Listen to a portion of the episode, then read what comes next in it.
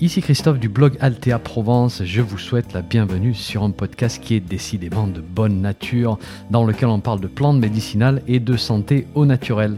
N'oubliez pas de vous abonner à ma lettre d'information en suivant le lien dans le descriptif du podcast, c'est gratuit. Chaque semaine, je vous envoie des informations utiles et pratiques sur les plantes et la santé.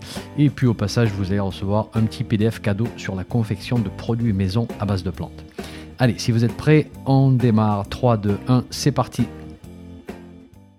Bonjour, aujourd'hui j'aimerais vous présenter un nouveau concept qui deviendra peut-être une série d'épisodes dans le futur. Je ne me suis pas encore décidé à 100% pour voir si j'allais en faire une série ou pas. Donc je vais lancer cette idée et ensuite eh ben, je regarderai les commentaires pour voir si ça vous intéresse tout simplement. Ce concept, il est tout simple et il est basé sur une question que vous m'avez très souvent posée.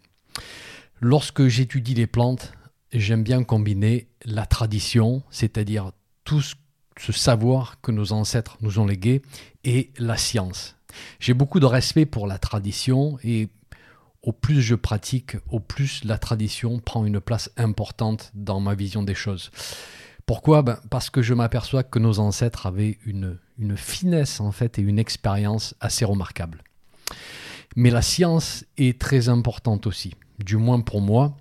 Alors d'abord parce que j'ai un passé scientifique, hein, j'ai toujours été intéressé par les sciences, mais aussi parce que aujourd'hui nous avons des pays, nous avons des centres de recherche qui font un travail super intéressant pour remettre les plantes médicinales à l'ordre du jour. Et ces nouvelles données, elles peuvent vraiment nous amener vers de nouvelles directions. C'est ça qui est intéressant. Donc science et tradition sont essentielles pour notre pratique de l'herboristerie. La tradition, je vous en ai parlé très souvent, je vous ai déjà présenté des, ouvrages de référence dans d'autres épisodes ou alors dans mes revues de livres sur mon site. Mais pour la partie scientifique, je ne vous ai jamais vraiment présenté ma manière de travailler en fait. Et c'est une question qui revient très souvent. Comment est-ce que je me tiens informé au sujet de ces dernières recherches?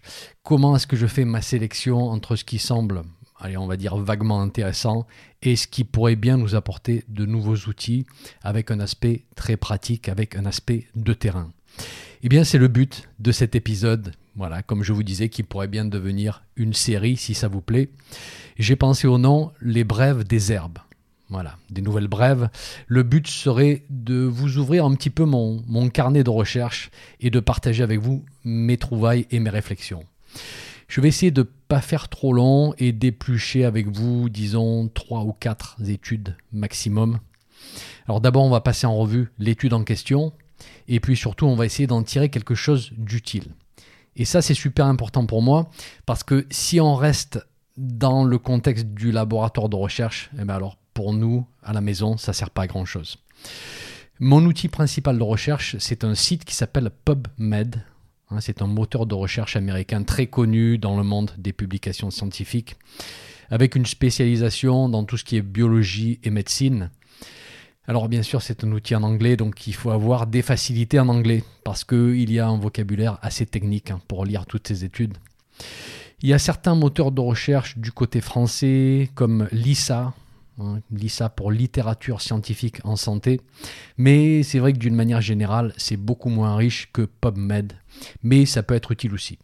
Donc tous ces liens vers ces moteurs de recherche, vous allez les trouver sur mon site dans l'article qui est associé à cet épisode. Ok, donc on va démarrer avec une première étude. Et bien sûr, comme d'habitude, je vais vous mettre toutes les références sur mon site pour vous aider. Les feuilles de néflier du Japon apaisent les inflammations articulaires. Super intéressant. C'est une étude qui a été faite sur animal, publiée en 2019 par une équipe de chercheurs au Brésil. Et elle a attiré mon attention en fait parce que le néflier du Japon, c'est un arbre plutôt commun dans les jardins, enfin du moins dans les régions chaudes hein, comme la mienne. Les fruits, je ne sais pas si vous les connaissez, mais ils sont absolument délicieux lorsqu'ils sont bien mûrs. Euh, je me rappelle un petit coup d'abricot, moi. Et les feuilles étaient utilisées dans le passé, en gargarisme principalement, pour les problèmes de bouche et de gorge. Alors les feuilles, il faut bien les frotter, elles sont remplies de, de, poils assez épais, donc on les frotte, on enlève les poils avant de faire les préparations. Et là, j'ai été agréablement surpris lorsque je suis tombé sur cette étude qui démontre que les feuilles ont un pouvoir anti-inflammatoire sur les articulations. Le mode d'extraction utilisé dans cette étude, c'est une simple infusion des feuilles sèches. Hein, les feuilles ont été euh, réduites en poudre et on a dosé à 50 grammes des feuilles sèches et en poudre par litre d'eau. Ensuite, le liquide a été transformé en extrait sec parce que c'est une forme un petit peu plus simple à donner aux animaux pour l'étude. Mais à la base, on a une simple extraction à l'eau et donc une simple infusion. Les résultats sur les inflammations articulaires sont euh, significatifs. Deux heures après la prise, la formation d'œdèmes qui sont dus à l'inflammation a été inhibée jusqu'à 75% comparé au groupe contrôle. Et on voit une réduction de l'infiltration des globules blancs dans les articulations, liées à l'inflammation là encore. On voit une réduction de la sensibilité à la douleur et donc une efficacité assez notable chez l'animal. Alors que faire avec cette information? Alors d'abord, il faut savoir que la tisane des feuilles de néflier du Japon, c'est une préparation traditionnelle qui est consommée dans certains pays comme la Chine, la Corée, le Japon. Et donc, a priori, pas de toxicité connue. La feuille est gorgée de flavonoïdes et d'autres substances qui sont puissamment antioxydantes. Et c'est aussi une plante utilisée en médecine chinoise sous le nom de pipaye.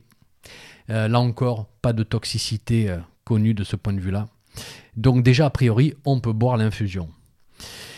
Alors à l'heure où j'enregistre cette vidéo, je n'ai pas de recul hein, sur son utilisation pour être 100% clair avec vous, mais j'étais vraiment content de trouver cette étude parce que on peut cultiver cet arbre facilement et parce que franchement, en cette époque où les douleurs articulaires se font de plus en plus fréquentes, eh ben, c'est vraiment bien d'avoir plusieurs outils, d'avoir plusieurs alternatives possibles dans notre pharmacopée. Euh, ça peut aussi nous aider à faire des mélanges de plantes, hein, des synergies, des mélanges qui sortent un petit peu de l'ordinaire et des plantes très très classiques qu'on a utilisées ces dernières décennies. Donc vous voyez, moi, ce genre d'études, ça m'ouvre une porte. Et ça va me donner l'envie d'explorer plus en détail cette plante, chose que je vais probablement faire d'ailleurs dans, les années qui suivent. Ça, c'est la première étude. Deuxième étude, un gel préparé à base de lierre grimpant est aussi efficace et même légèrement plus efficace qu'un gel à base de diclofénac. Et ceci pour l'ostéoarthrite du genou. Alors ça, c'est une étude qui a été publiée en 2020 par une équipe iranienne et elle est faite sur humains randomisés en double aveugle contre placebo. Donc là, on parle du lierre grimpant, Edera helix, une plante de la famille des Araliacées, plante bien connue qui s'accroche aux arbres, aux vieux murs, hein, vous l'avez vu un petit peu de partout. Alors en herboristerie, on la connaît bien parce que la feuille est utilisée comme expectorant et aussi en application externe pour les problèmes de cellulite. Et là, dans cette étude, on a testé un gel en application locale. Et pour préparer le gel, les chercheurs ont tout d'abord fait une macération des feuilles sèches dans de l'alcool. Euh, donc une teinture en fait des feuilles sèches, feuilles, de lierre grimpant donc, euh, teinture traditionnelle, 1 litre d'alcool à 70 degrés pour 200 grammes des feuilles sèches réduites en poudre. Donc ça c'est une teinture qui suit les méthodes de préparation que je vous présente dans mes formations hein, si vous vous souvenez. Ensuite on évapore le liquide et là encore on va récupérer un extrait sec qu'on va intégrer à un gel. Et déjà ici moi je fais une pause parce que ça c'est une préparation de laboratoire, hein, ces histoires d'extrait sec.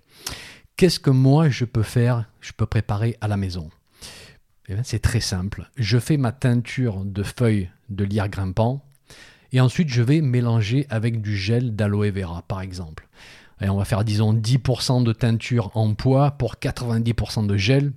Et là il va falloir ajuster, hein, plus ou moins en fonction de, de la consistance désirée et puis aussi en fonction du gel d'aloe vera qu'on achète, parfois c'est un petit peu plus épais, un petit peu plus liquide. Je mélange bien et puis j'applique.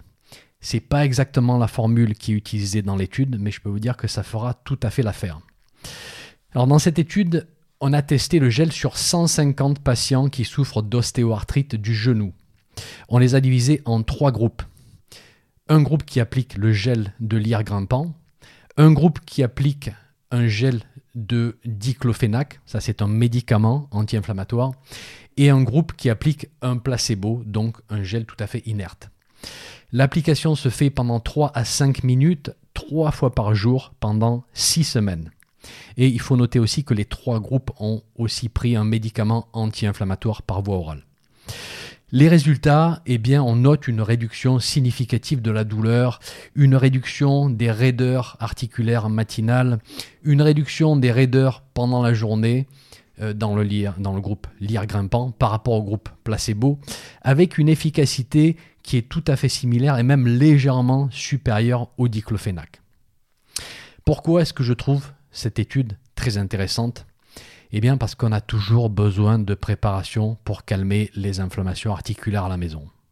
En particulier, si on a des personnes d'un certain âge, c'est une condition qui devient de plus en plus courante.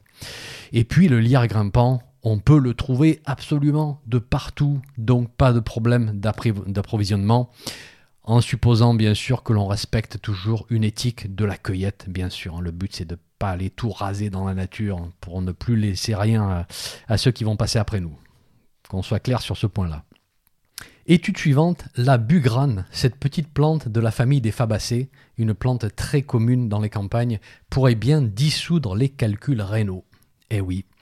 Et cette fois, je vais mentionner une étude qui a été faite in vitro, c'est-à-dire qu'elle n'a pas été faite sur humains ni sur animaux, et je sais que je vous ai dit il y a quelques minutes que ce genre d'études, euh, c'est parfois difficile à interpréter, hein, ces études in vitro, mais je vais vous dire aussi pourquoi elle a attiré mon attention ici. Alors, on connaît bien la bugrane dans le monde de l'herboristerie. C'est une plante traditionnelle, du moins ici en France. On utilise les racines de la plante et l'utilisation la plus connue, c'est pour tous les problèmes qui touchent la sphère urinaire. Donc, les cystites, les calculs rénaux, hypertrophie bénigne de la prostate, etc., etc. Et là, on va parler spécifiquement des calculs rénaux. Alors, je vous rappelle bien évidemment que c'est une situation qui requiert un suivi médical. Donc là, je ne suis pas en train de vous dire de régler des coliques néphrétiques par vous-même. Hein. Allez toujours consulter un médecin. Mais pour revenir à la bugrane, dans cette étude, on a prélevé des calculs provenant de sept patients différents et qu'est-ce qu'on a fait? On a cassé chaque calcul en deux et on a mis une partie dans un liquide neutre et on a mis une partie euh, dans une préparation à base de bugrane. Et pour faire cette préparation, on a pris 30 grammes de racines sèches de bugrane, on les a réduites en poudre, on a versé un litre d'eau bouillante par-dessus et on a laissé infuser pendant 30 minutes. Donc là, si vous notez bien, c'est le dosage moyen de 30 grammes par litre dont je vous parle si souvent dans mes formations. Alors c'est une moyenne bien sûr, il faut ajuster en fonction de la personne, de la condition, etc. Mais on est dans cette moyenne traditionnelle de prise. Ensuite, on a analysé le liquide pour mesurer la quantité de calcium, de phosphore et d'acide urique qui a été extraite de ces calculs et qu'on a retrouvé dans le liquide. Et ce qu'on remarque lorsqu'on compare les deux solutions, c'est qu'il y a bel et bien dissolution de ces minéraux grâce à la bugrane. En particulier, hein, les résultats sont, beaucoup plus élevés lorsque on a un calcul d'acide urique. Voilà, ça c'est à noter. Alors pourquoi est-ce que je pense que cette étude in vitro me donne des informations sur l'utilisation réelle in vivo de la bugrane et même parce que les constituants de la bugrane vont se retrouver dans le système urinaire et vont aller à la rencontre des calculs. Ce qui n'est pas toujours le cas. Euh, on pourrait tester l'effet des mucilages de la guimauve sur les calculs dans un tube à essai par exemple. Imaginons que ça fonctionne. Mais le problème c'est que les mucilages ne passeront pas dans le système urinaire. Donc le résultat n'est pas applicable dans la réalité. Ces mucilages n'iront jamais rencontrer le calcul. Mais là, c'est différent. C'est quelque chose qui pourrait bien refléter ce qui se passe en réalité dans le système urinaire. Donc mes conclusions, eh bien, grâce à cette étude in vitro, j'ai maintenant des données qui me confirment que certaines plantes peuvent effectivement dissoudre les minéraux des calculs rénaux. Et là, attention, hein, c'est pas comme si on mettait un morceau de craie dans du vinaigre. Je sais pas si vous avez déjà fait cette expérience. Ça mousse, ça mousse, et la craie va disparaître très rapidement. Voilà. J'aimerais que ce soit aussi efficace et aussi rapide. Bon, là, ça va être une action plutôt lente, hein, qui va plutôt agir en prévention ou peut-être sur des petites structures. Ça, c'est à noter. Et puis, cette étude m'a aussi aidé à voir que la bugrane semble particulièrement efficace pour les calculs d'acide urique. Ah, c'est une information que j'avais pas avant. C'est vrai qu'elle est positionnée comme plante anti-calcul d'une manière générique, mais là, voilà, si ces calculs d'acide urique particulièrement efficaces, euh, ce ne sont pas les calculs les plus communs, vu que les plus communs sont de nature calcique. Mais si la situation se présente, eh ben, je vais me rappeler que la bugrane semble particulièrement efficace dans ce cas-là. Et eh bien voilà, c'est tout pour cet épisode. On a passé en revue trois études. Je vous ai expliqué pourquoi elles ont retenu mon attention.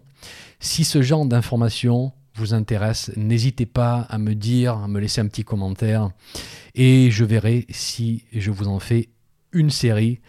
Euh, il est clair que j'ai plein d'autres études intéressantes à vous présenter. Merci pour votre écoute et à très bientôt. Un petit message avant de vous laisser. Si vous avez aimé ce podcast, merci de laisser une évaluation sur votre plateforme de podcast favorite. Ça permettra à d'autres personnes de découvrir mon podcast et d'en profiter. Un grand merci.